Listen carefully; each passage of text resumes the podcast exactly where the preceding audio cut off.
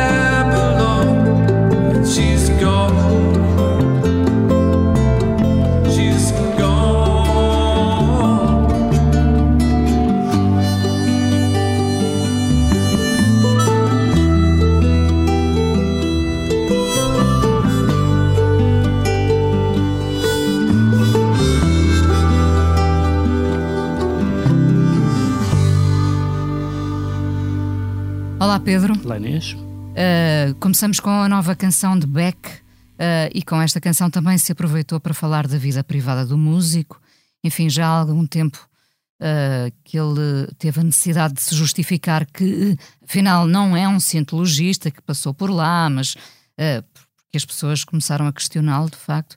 Um, e, e, falou também da questão do divórcio de Marissa Ribisi. Um, não há dúvida que as canções de amor ou desamor continuam a ser as melhores por esta amostra, não é? Uh, Aliás, a, família Ribisi causa boas canções, Hum. porque o, porque o Giovanni Ribisi foi casado com a Cat Power E portanto. Não sei se foi uma boa experiência, mas foi, pare- uma- não, foi, não foi, Com a não Cat foi. Power não há boas experiências. Eh, isto é, ela não tem boas experiências. E, e por isso, sim, há uma. é, O, o Beck, uma das canções mais. Um álbum, aliás, eh, que se chama Sea Change, não é? Tem aquela canção Lost Cause, ou seja, um- eh, o Beck é tão cool que quando lhe acontece alguma coisa que não é cool, ele, eh, aquilo é. Eu devo dizer que fiquei bastante, vou dizer indignado, que não é um sentimento que me ocorra muitas vezes, mas com, com, com o concerto absolutamente preguiçoso que ele deu no, no Primavera Sound. Podia ter feito aquilo da sala, da sala de estar. Eh, foi mesmo piloto. Há muito tempo que eu não vi um piloto automático, tão piloto automático num concerto. E portanto eu acho que ele tem um lado. E a essa altura percebeu que o público também não estava com ele e portanto desligou. Hum, não é que tivesse ligado antes, mas enfim. E portanto eu, eu tenho sentimentos muito divididos em relação ao, ao, ao Beck. Fiquei muito entusiasmado quando ele apareceu.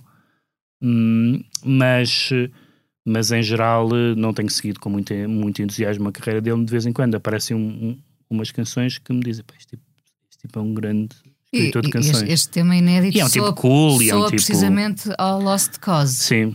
Quanto a ele ser cientologista, enfim, boa sorte para ele ou não, não me interessa nada isso. Acho que isso tem a ver com as suas. Há uma série de pessoas eh, muito estimáveis que são. Não é o Travolta, não é, não é cientologista, não é? Também. E o Tom Ah, Cruise. o Tom Cruise e uma série de músicos. Era, era o Chico Corea, que era cientologista, era assim um desses tipos de jazz. Enfim, quer lá saber, desde que, desde que tenham. ah, que tenham um juizinho, os- as, as- as inclinações político, filosófico, místico de cada um eh, são com eles. Beck vai andar este verão em digressão com os Phoenix e ficamos a aguardar um álbum novo em tom melancólico. Morte a Crédito, de Céline, Louis Ferdinand Céline. O livro, eh, o livro em destaque hoje, eh, com tradução de Luísa Neto Jorge, edição Livros do Brasil. Pedro, são quase dois romances. Sim, são quase dois romances. É, é muito estranho porque, eh, aliás, não sei se aguentaríamos se fosse só um. São duas partes, não são todos dois romances. É um, é um romance, não tem sequer partes, no sentido, não tem capítulos, mas tem, mas tem eh, duas histórias dentro de uma história, que é uma história de. eh, sobre as recordações de infância e juventude do protagonista, chamado Ferdinand, e depois uma uma experiência com os pais, uma mãe logista e um pai funcionário, sempre os eh, tostões contados, sempre a viver a crédito ah, ah, e muito eh, desgostosos ou furiosos com o filho ingrato, mandrião, etc., eh, que é o filho que é o protagonista, o narrador, e depois a segunda parte, digamos assim, em que ele vai trabalhar para uma figura estranhíssima, que é meio eh, inventor, jornalista, escritor, eh, místico um, e, e as suas aventuras e desventuras. Mas mais do que as, mais do que, do que as peripécias, enfim, as peripécias no, no primeira parte do livro, sobretudo, contam muito porque o Celine, é preciso enquadrar isso, o Celine, quando aparece nos anos 30, eh, escreve estes, os dois primeiros romances, A Viagem ao Fim da Noite em 32 e A Morte Crédito em 36, e digamos que depois do Proust nada tinha tido o mesmo impacto na literatura francesa, no romance francês, do que o Céline. E porquê é que tu dizes que ele é o anti-Proust? Sim, eu escrevi um texto em que falava disso, porque, na verdade, ponto por ponto é um anti-Proust, ou seja, o Proust era, eh, era eh, um, um judeu homossexual,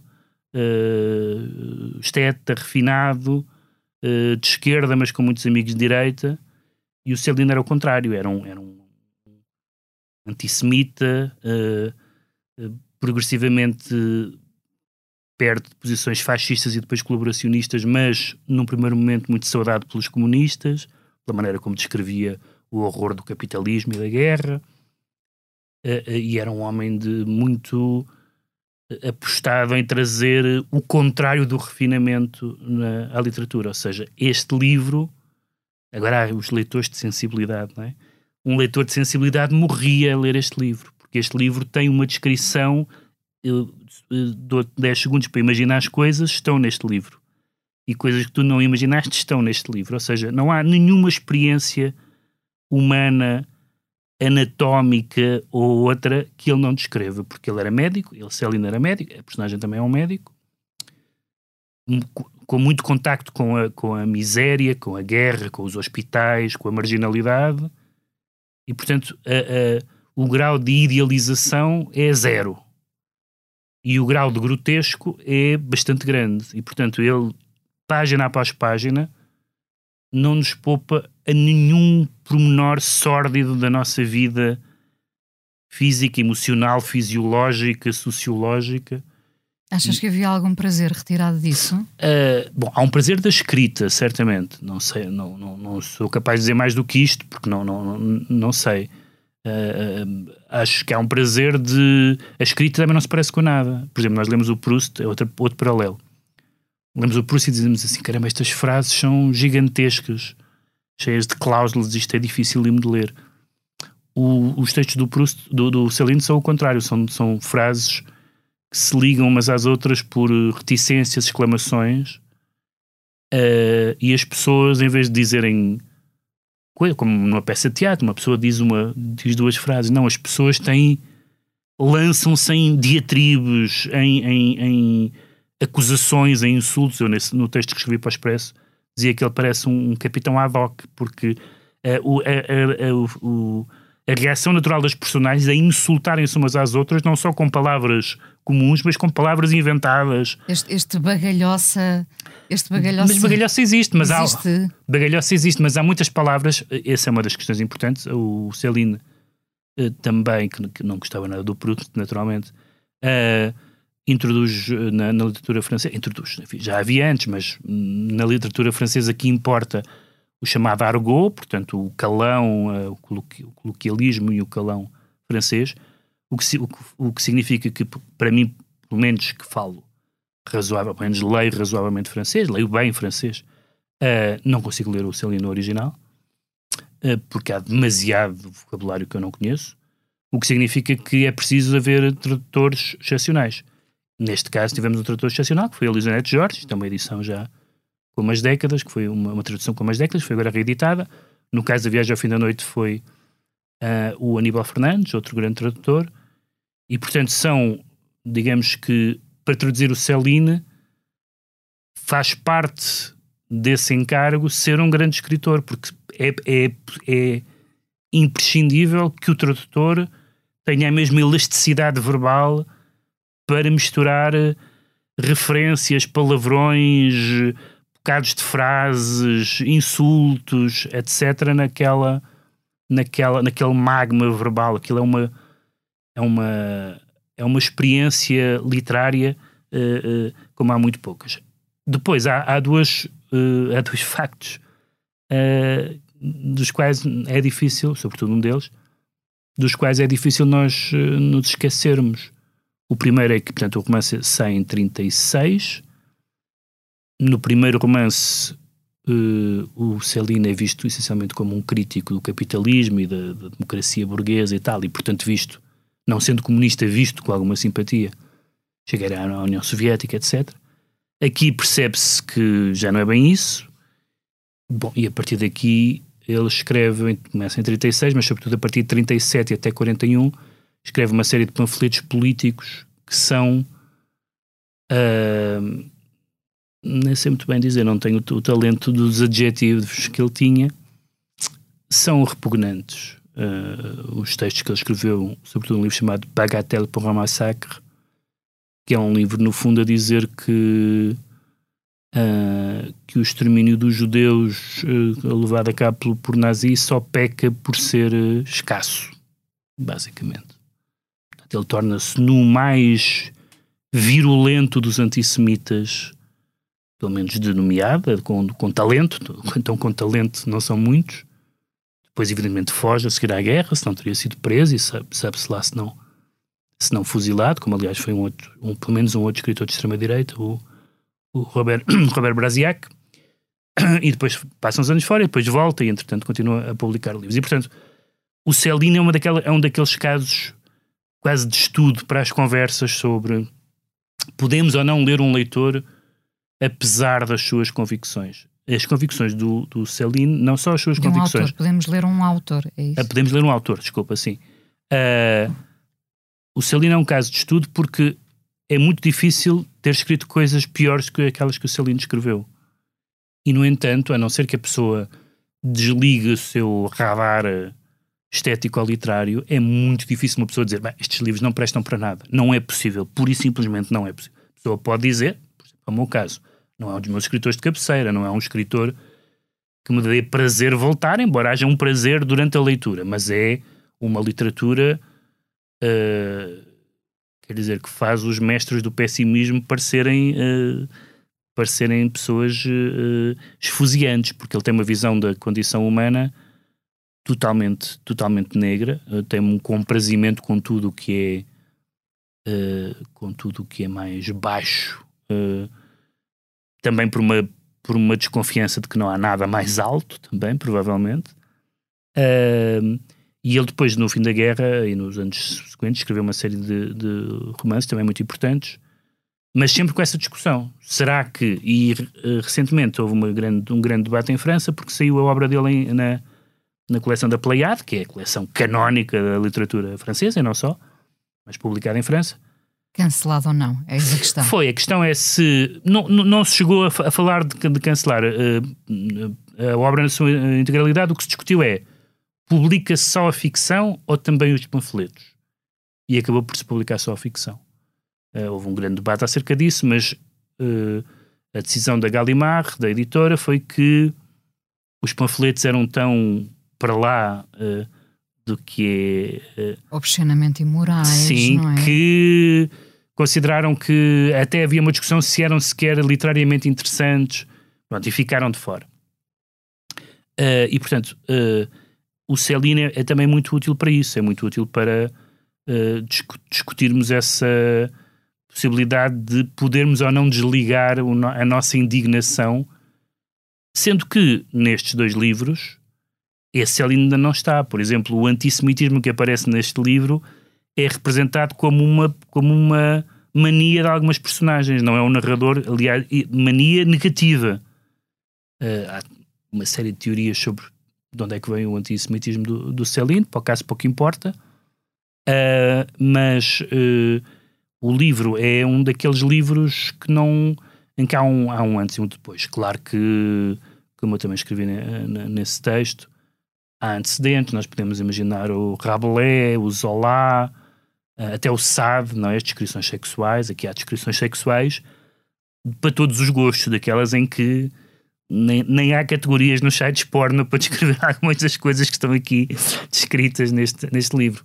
E portanto é muito interessante porque ao mesmo tempo alguém que é, uma, é alguém, se quisermos esquematicamente, eh, fascista ou, ou dessa área, mas que é uma pessoa que, sempre eh, desagradou profundamente a, pessoas, por exemplo, conservadoras, religiosas, etc. Não, não há nada disso aqui, nem pouco mais ou menos. Não quer absolutamente nada a ver com a religião, com a respeitabilidade, com a burguesia. Nada, nada, nada. E então acaba por ter, sempre teve, por exemplo, muitos fãs de esquerda. Pessoas que achavam que mais do que as opiniões, por exemplo, nos Estados Unidos, a, a, a Beat Generation, gostava muito do Celino, ou seja, pessoas que achavam que não subscrevendo as ideias políticas dele, os romances eram tão selvagens, a linguagem era tão poderosa, que valia a pena reivindicar aquele escritor como um dos seus, mesmo que não os acompanhassem. É a mesma coisa com os dois exemplos maiores do século XX, eh, para ficarmos só nos fascistas, porque depois do outro lado também há bast- figuras bastante repugnantes, que é o Ezra Pound, que é talvez o maior poeta da língua inglesa do século XX, ou um dos dois ou três, e que também foi preso por colaboracionismo durante a Segunda Guerra, etc, etc. Portanto, eh, estas discussões são, esta discussão do Celine não é nova, é- há muito tempo que se tem esta discussão, e há muitas pessoas que legitimamente dizem eu não sou capaz, mas o, o que é interessante neste livro, e nos dois livros, mas mais na Morte a Crédito, que de certa forma é mais radical em, algum, em alguns aspectos do que a Viagem no Fim da Noite, é que a pessoa pode dizer eu não quero ler Celine sem ter nada a ver com a ideologia dele, porque este livro é um livro tão radical. E atenção, isto foi publicado há 100 anos, há quase 100 anos.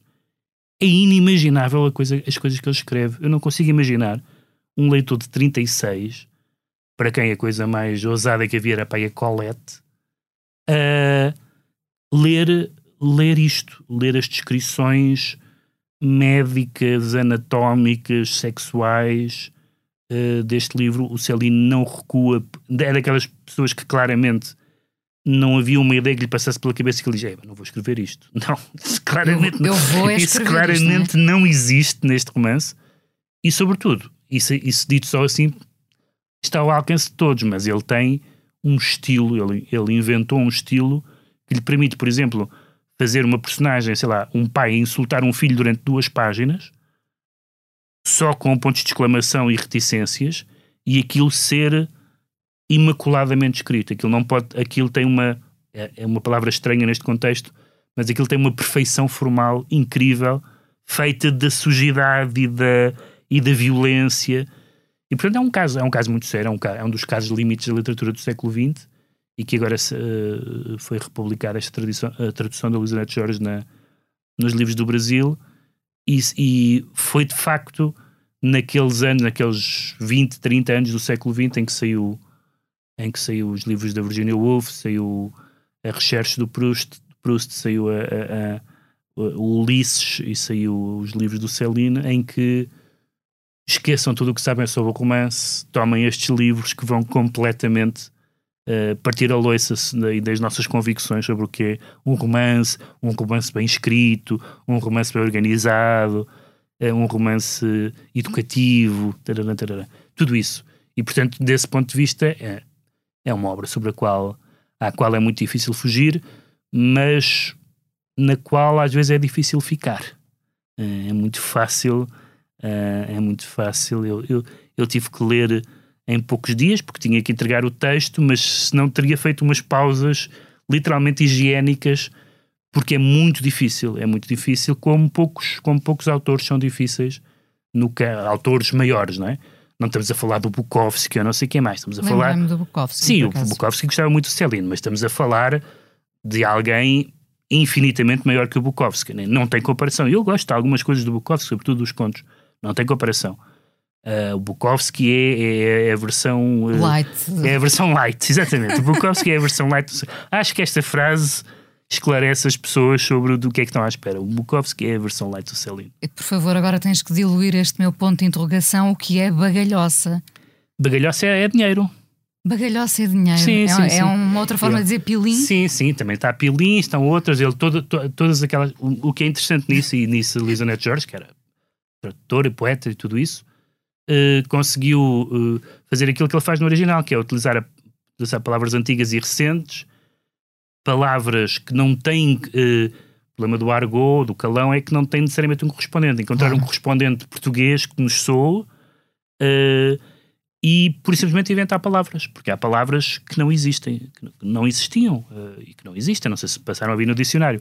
E, portanto, do ponto de vista estritamente do trabalho verbal, é muito difícil fazer uma coisa mais impressionante do que isto. O Proust também é muito impressionante pela duração e, e, por tudo isso, pela intensidade. Mas não usa bagalhoça, não é? Não, não, o Proust, exatamente, o Proust é o contrário. O Proust é um senhor é polido, que escreve, é polido. O Proust escrevia, Era. o Proust escrevia no seu quarto isolado claro. por cortiça para não ouvir o mundo, não é? Uh, uh, só essa imagem é o contexto. Era uma pessoa que tinha imensas fobias, alergias e gostava de salões. E, portanto, é o oposto. Tanto que há um caso famoso o, o, o Gide, prémio, que viria a ser Prémio Nobel de Literatura, foi o leitor na Gallimard do primeiro volume do Proust e recusou porque disse isto é um, isto é um mundano, isto é um escritor mundano, não nos interessa. Depois, depois escreveu vários textos a pedir desculpa por ter cometido o maior erro da, da história da literatura contemporânea, porque o Proust era considerado um mundano, justamente. O, o, o Céline sempre invocou o facto de não me venham falar da guerra, da guerra conheço eu, não me venham falar dos pobres, dos pobres conheço eu, da miséria, etc. E, era, e é verdade, aliás, se tu vires fotografias dele em qualquer fase da sua vida, parece um sem-abrigo. Uh, de certa forma, em alguns aspectos, o Holbeck tem alguma semelhança, embora a prosa do Holbeck seja muito flat, mas o Holbeck também nunca, nunca teve uma ideia repugnante que não seguisse. Né? E também gosta de fazer provocações e também anda lá por áreas ideológicas um pouco afins. Né? Duvidosas. No, caso do, do, no caso do Holbeck, anti-islâmico e não antissemita. Morta Crédito de Celine, o livro em destaque hoje, tradução de Luísa Neto Jorge, edição Livros do Brasil. Hoje terminamos este PBX com o novo álbum de Tomara, projeto de Filipe Cunha Monteiro. O álbum chama-se Avalanche e vamos ouvir a velha canção. PBX aqui no Expresso, o som foi do João Luís Amorim. Voltamos para a semana, Pedro. Até para a semana.